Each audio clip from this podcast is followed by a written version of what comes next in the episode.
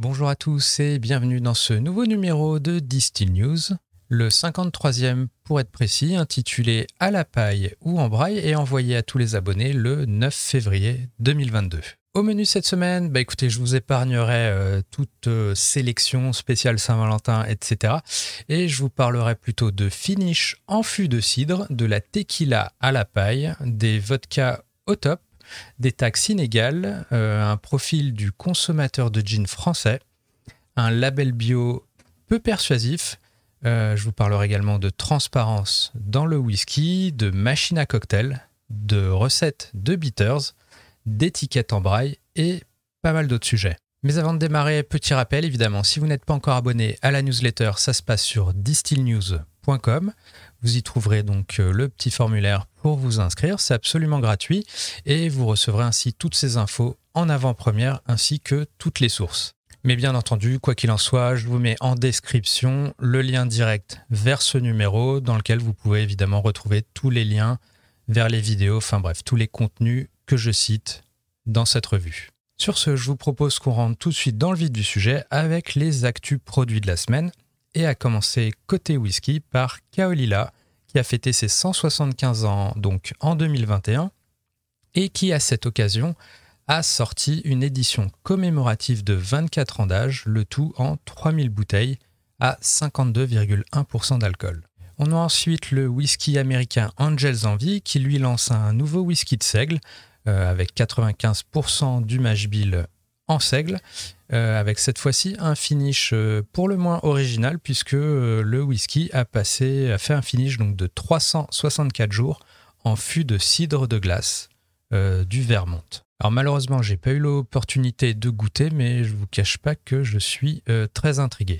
Ensuite, on a donc tel Anthrax, Metallica ou encore Motorhead. On a maintenant le groupe de métal Bertous qui a lui aussi whisky. Voilà, à croire que c'est un passage obligé maintenant pour tout groupe de rock ou métal. Et il s'agit cette fois-ci donc d'un rail à 48% d'alcool et il est produit par la Middle West Spirits Distillery qui est située dans l'Ohio.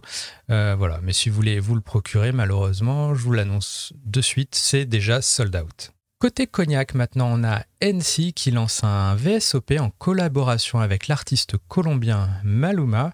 Et c'est le premier musicien, en fait, à collaborer euh, sur une telle édition limitée avec la maison de cognac. De son côté, ensuite, on a Rémi Martin qui, lui, a dévoilé une édition limitée, donc à 7000 flacons de 35 centilitres, intitulée L'étape. Et il s'agit d'un cognac issu d'un assemblage avec des eaux de vie de 19 viticulteurs ayant la certification haute valeur environnementale. Maison Ferrand ensuite a pour sa part lancé en ce début d'année un nouveau Ferrand Renegade, à savoir un non-cognac, donc une eau de vie de vin plus précisément, qui a été vieilli en ex-fût de rhum jamaïcain de la distillerie Long Pond. Côté gin, on apprend que Romeo's Gin X, euh, donc, qui est un gin qui vient de Montréal, qui est au melon d'eau, à savoir donc à la pastèque, euh, qui est désormais disponible en France. Sinon, Lobos 1707, la tequila du basketteur LeBron James, a elle dévoilé un tout nouveau design pour sa bouteille euh, qui devrait arriver très prochainement. Et dans un tout autre style, on a Bacardi qui a sorti visiblement une étiquette en braille pour son rhum. Enfin, toujours côté produit mais RTD, on apprend que le bartender Jeffrey Morgenthaler, donc qui lance aux US des cocktails prêts à boire en canette, euh, très coloré pour le coup, euh, avec euh, pour parti pris donc d'avoir des cocktails qui soient gazeux, forcément gazeux, pas trop alcoolisés, donc dans la mesure où ils sont plutôt, enfin ils sont à moins de 10 degrés, mais voilà, c'est moins que certains RTD qui sont plutôt à 15, 20, voire même 25 d'alcool et qui soient consommables en toutes circonstances, que ce soit directement à la canette ou servi sur glace. Pour la production, c'est une certaine euh, Ninkasi Brewing Company qui est basée à Eugène dans l'Oregon euh, et qui n'a donc rien à voir avec euh, notre Ninkasi national lyonnais qui s'en est occupé. On passe aux news business maintenant et à l'international, on a Evan Hill qui a annoncé l'acquisition de Samson Surrey. le groupe ajoute ainsi à son portfolio les marques Widow Jane, Few Spirits, Bren le whisky français, la tequila Ocho, le gin Blue Coat, ou encore le Mescal Vago. Teremana ensuite, la tequila de Dwayne Johnson, donc The Rock, compte désormais Mast Jagermeister comme investisseur et le groupe allemand, qui est distributeur exclusif de la marque, vise euh, maintenant à développer la marque justement euh, sur le marché international. Donc euh, on devrait la voir arriver en Europe très prochainement. À plus petite échelle, sinon, on a Lucas Bols, Lucas Bols pardon, qui a lui complété l'acquisition des Tequila Partida pour un montant d'au moins 10 millions de dollars. En France, ensuite, on a Jean-Philippe Equet, qui est nommé directeur général de la maison Rémy Martin. Il est notamment passé par Louis Vuitton, Tag Sandro et Lanvin et succède à présent à Philippe Farnier à la direction de la maison de cognac. Et euh, quand on voit le parcours, bah, clairement, on voit combien euh, le cognac et notamment Rémy Martin se positionnent clairement sur le marché du luxe. Côté distrib, on a Bollinger Diffusion qui récupère la distribution des whiskies français de la maison Benjamin Quens, qui était jusque-là chez l'explorateur du goût. Et pour ce qui est de la com, on a enfin donc Cointreau qui a confié son budget mondial à l'agence TBW. Rubrique data à présent. Aux États-Unis, on a le Distilled Spirits Council, donc le Discus, qui a publié quelques chiffres sur le marché américain des spiritueux en 2021. Au global, on y compte euh, une croissance de plus 12% des ventes en valeur et plus 9,3% en volume, le tout pour un total de 35,8 milliards de dollars. Dans le détail, ça donne pour les 5 plus importantes catégories du pays plus 4,9% de croissance pour la vodka, euh, pour une valorisation, totale de 7,3%. 3 milliards de dollars, euh, plus 30,1% de croissance pour la tequila al mezcal, qui pour le coup euh, dépasse le whisky et prennent euh, chip, lui chip donc la seconde place dans ce top 5 des catégories les plus vendues. Ensuite, on a l'American Whiskey qui fait une progression de plus 6,7% en valeur, donc soit 288 millions de dollars en plus pour un total de 4,6 milliards de dollars. Suivent le brandy et le cognac avec une croissance de plus 13,1% et les cordiales avec plus 15,2% de croissance. Mais sinon, clairement, il n'y a pas photo, c'est la vodka qui euh, mène la danse. Pour les catégories qui progressent le plus vite en revenus, sinon, ce sont clairement les cocktails euh, RTD, euh, les prémixes et tout, avec plus 42,3% de, de croissance sur l'année 2021. Euh, suivi par la tequila el mezcal, plus 30,1% de croissance en valeur, euh, suivi ensuite par le whisky irlandais, les cordiales et les single malt écossais. Euh, je vous épargne tout le détail, mais si vous voulez consulter tout ça et pas mal d'autres données, eh bien, je vous ai mis donc en description le lien vers la newsletter où vous trouverez donc bah, le lien le, vers le rapport complet avec, euh, bah, il y a pas mal de slides, euh, il y en a 37 exactement, et euh, vous avez tout plein de tableaux, tout plein de chiffres, tout plein de graphiques. Donc, si vous voulez creuser tout ça et, en savoir plus sur le marché des SPI aux US en 2021, et bah, écoutez, c'est une petite mine d'or. On revient en France ensuite, puisque on apprend, selon la société IRI et Rayon Boisson, que les vodkas les plus vendus en grande distribution sont Polyakov avec 9,2 millions de litres euh, vendus, soit 40% euh, de part de marché en France, euh, suivi par les marques de distributeurs avec 3,3 millions de litres, puis Sobieski avec 3 millions de litres, Absolute, donc en quatrième position des marques de vodka les plus vendues en grande distribution en France, Eristoff et Joubrovka. Donc tout ça entre, donc entre Polyakov avec 9,2 millions de litres vendus et Jubrovka en cinquième position qui est à 1,8 million de litres. Et juste derrière, donc entre les sixième et dixième position, bah écoutez, ça, ça devient, euh, bah, enfin c'est des quantités clairement bien moindres, on compte même 10 fois moins. Et on a donc Smirnov avec 184 000 litres vendus euh, sur l'année 2021 en grande distribution, mais en baisse de 27%, suivi par Grey Goose, Ciroc, qui pour le coup, elle fait une croissance de plus 119% sur 2021 avec 138 000 litres vendus, et enfin euh, Belvedere avec 115 000 litres vendus. Donc là, pareil, je vous mets le lien avec euh, un, petit, un petit graphique qui vous détaille tous ces chiffres. Toujours en termes de data, euh, ensuite, mais côté RTD cette fois, on a d'après un nouveau rapport de Future Market Insight, euh, on apprend que le marché des cocktails prêts à boire en canette devrait atteindre une valeur de 57,2 milliards d'ici 2032 euh, au global hein, pour le monde, soit un rythme de plus 11,6% de croissance en moyenne. Voilà, et si on est plus spécifique, on voit que ça serait visiblement les RTD à base de vodka ou euh, autrement dit d'alcool neutre qui devrait mener les ventes. En passant, sinon, pour revenir un peu sur la présentation euh, du discus là que je vous évoquais juste avant, euh, bah, j'en profite. hein, page 32, où on trouve un petit exemple d'aberration en termes de taxation des boissons alcoolisées selon leur catégorisation.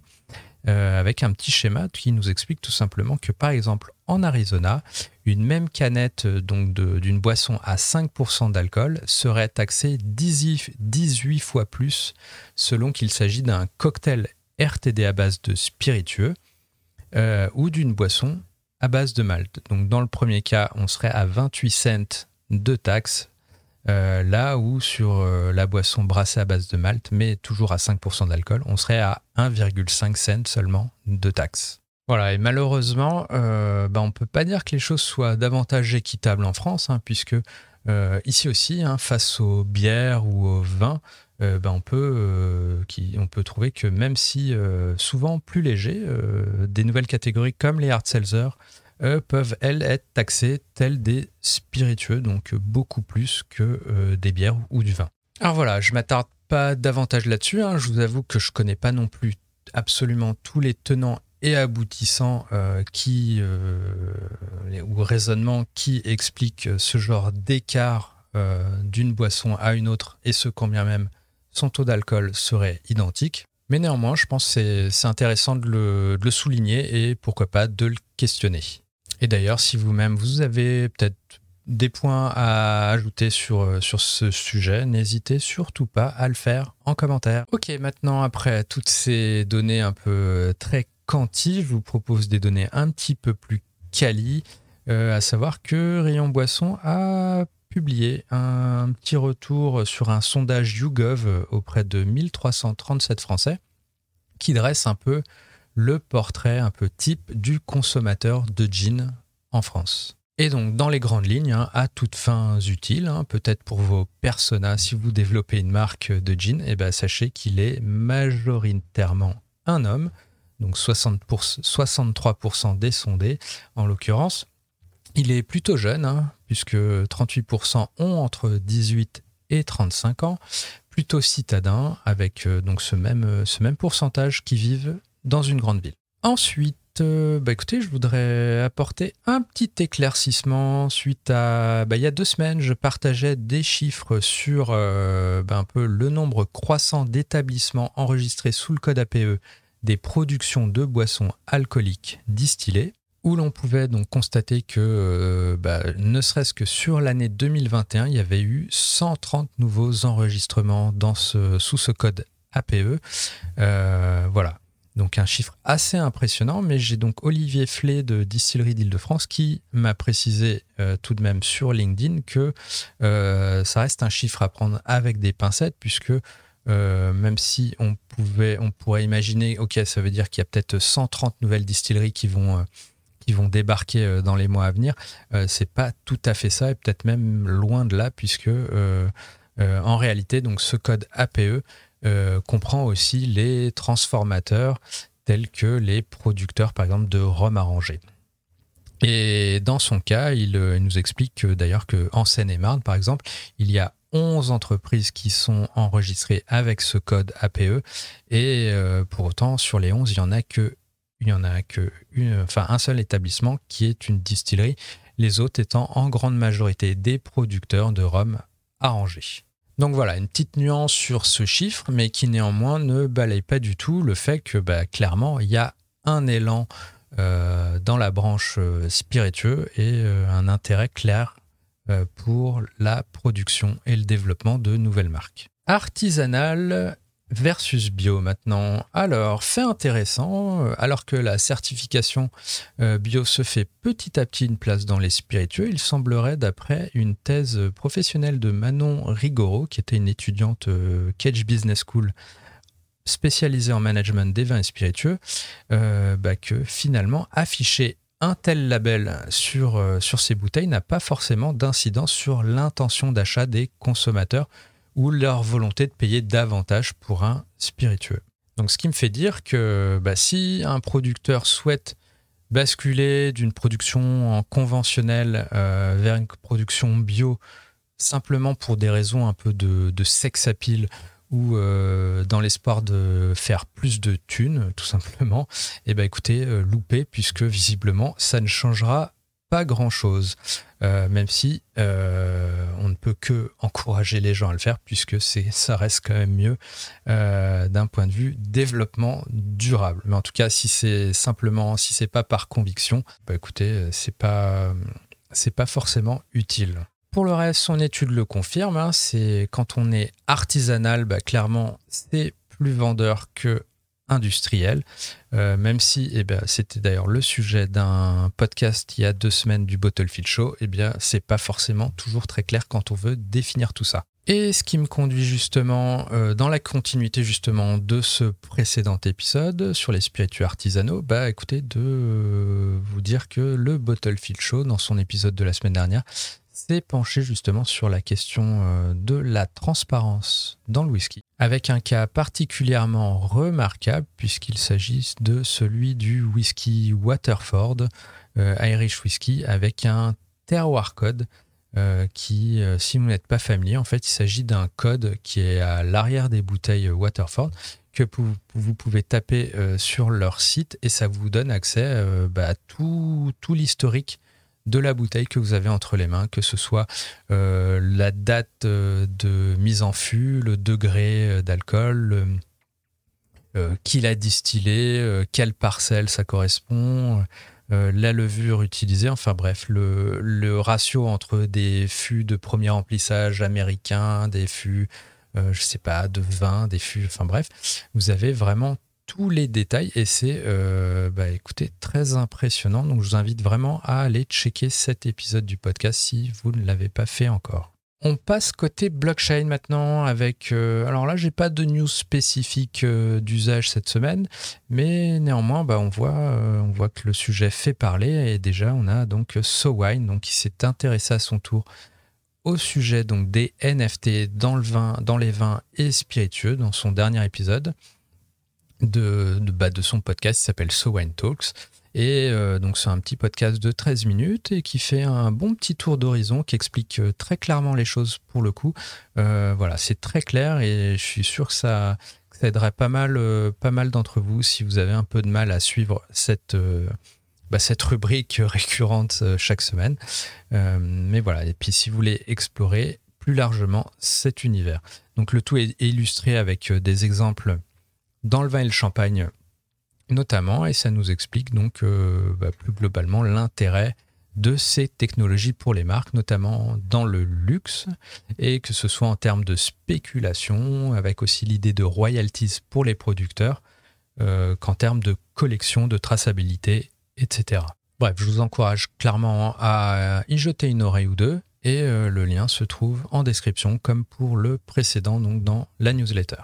Petit point paille maintenant avec des 12 et don'ts, avec euh, bah, premièrement une info euh, qui nous vient encore de Future Market Insight, qui nous apprend que euh, la demande de paille réutilisable devrait croître de 11% d'ici 2031. Si le sujet vous intéresse, bah écoutez, j'en profite pour rappeler que j'avais fait un focus sur une boîte qui s'appelle Organics We Are, qui est basée à Bordeaux et qui propose justement des pailles réutilisables, euh, mais aussi en noyau d'avocat et d'autres. Euh, voilà, donc vous pouvez checker, ça se passe sur distillzine.fr et pareil, bah, vous avez le lien sur distillnews.com. Toujours côté paille, mais sur un aspect moins cool, on a Kendall Jenner qui s'est prise en photo en train de boire sa tequila 818 à la paille justement. Euh, donc forcément très responsable tout ça, et certains de ses followers s'en sont évidemment ému. voilà, et pour la blague, il manquerait plus qu'on apprenne que c'était une paille en plastique et je pense que voilà, break the internet. Côté tech, ensuite, on a bah, Black Decker sur le marché des cocktails. Hein, qui l'eût cru, mais la marque d'outillage a présenté lors du CES de Las Vegas, euh, donc en janvier dernier, une machine du nom de The Bev, qui est justement une machine à cocktail. Euh, bah, qui mélange vos, euh, vos cocktails, enfin vos, vos spiritueux préférés avec des petits pods pour vous préparer, bah, vos cocktails minutes et le tout devrait être disponible dès le mois de mai aux États-Unis. Alors maintenant, je voudrais pas euh, me faire euh, oiseau de mauvais augure, mais euh, rappelons tout de même que bah, on a Abbey Bev et Keurig Dr Pepper qui ont eux qui avaient développé une, machine un peu de ce genre, mais avec du coup avec des, des pods justement, qui ont annoncé à peu près au même moment avoir abandonné le projet. Donc ça veut dire que c'est pas forcément euh, très porteur. Donc euh, à suivre pour Black Decker. Hein. Mais voilà, petite, euh, petite, petit signal d'alarme peut-être. Parlons Bitters maintenant. Je ne sais pas si vous connaissez le Bitters Abbott, mais il est excellent. Et pour ceux qui, bah, qui veulent justement mettre plus la main à la pâte qu'avec la machine que je vous ai présentée juste avant, eh ben on a Darcy O'Neill de Art of Drink euh, il y a maintenant six ans, euh, j'étais à Tales of the Cocktail et il présentait justement un peu sa quête euh, de la recherche de cette recette historique du Abbott's Bitter. Et bah, écoutez, six ans plus tard, il a tout simplement bah, publié sa recette du fameux bitter sur YouTube. le lien, pareil, vous le trouverez dans la newsletter. Hein, si, si, vous êtes barman ou quoi, ou que vous aimiez bien faire des ce genre de petites macérations à la maison, et bah écoutez, vous avez une recette clé en main euh, pour faire un Abbott maison euh, directement sur YouTube. Côté lecture maintenant, sachez que le numéro de février de Global Drinks Intel Magazine est disponible euh, et feuilletable en ligne. Et puisqu'on parlait de bitters juste avant, eh ben vous avez un bon plan Kindle pour ceux qui, ont la liseuse d'Amazon. Ben, on a un bon plan puisque le livre Bitters Spirited History of a Classic Curl de Brad Thomas Parsons qui est actuellement vendu à moins de 4 euros sur Amazon. Donc euh, bon plan et euh, livre très sympathique avec quelques recettes. Euh, bref, si vous voulez creuser un peu le sujet, je vous le recommande. Côté salon, pour rappel, on a le Wine Paris et Vinexpo Paris 2022 qui démarre ce lundi 14 février. je serai personnellement présent sur l'événement, donc n'hésitez surtout pas à m'interpeller si vous me voyez passer à côté de vous et au plaisir de vous y rencontrer. Et enfin, sur distilljobs.fr, une nouvelle petite annonce avec euh, Isop, donc la marque de tonique euh, bordelaise, qui cherche un stagiaire assistant communication. Donc n'hésitez pas à postuler si ça vous intéresse. Et évidemment, si vous-même vous avez des postes ouverts dans vos boîtes spiritueuses, euh, n'hésitez surtout pas à les publier donc sur distilljobs.fr, c'est absolument gratuit et je les relayerai dans la newsletter. Sur ce, c'est fini pour euh, cette semaine. Je vous donne rendez-vous mercredi pour un nouveau numéro ou dès lundi si vous êtes sur Vinexpo. D'ici là, portez-vous bien. N'hésitez surtout pas évidemment à liker, commenter, euh, mettre des étoiles, tout ça, partager ce contenu si vous pensez qu'il peut être utile à d'autres personnes. Je vous dis à la semaine prochaine. Portez-vous bien.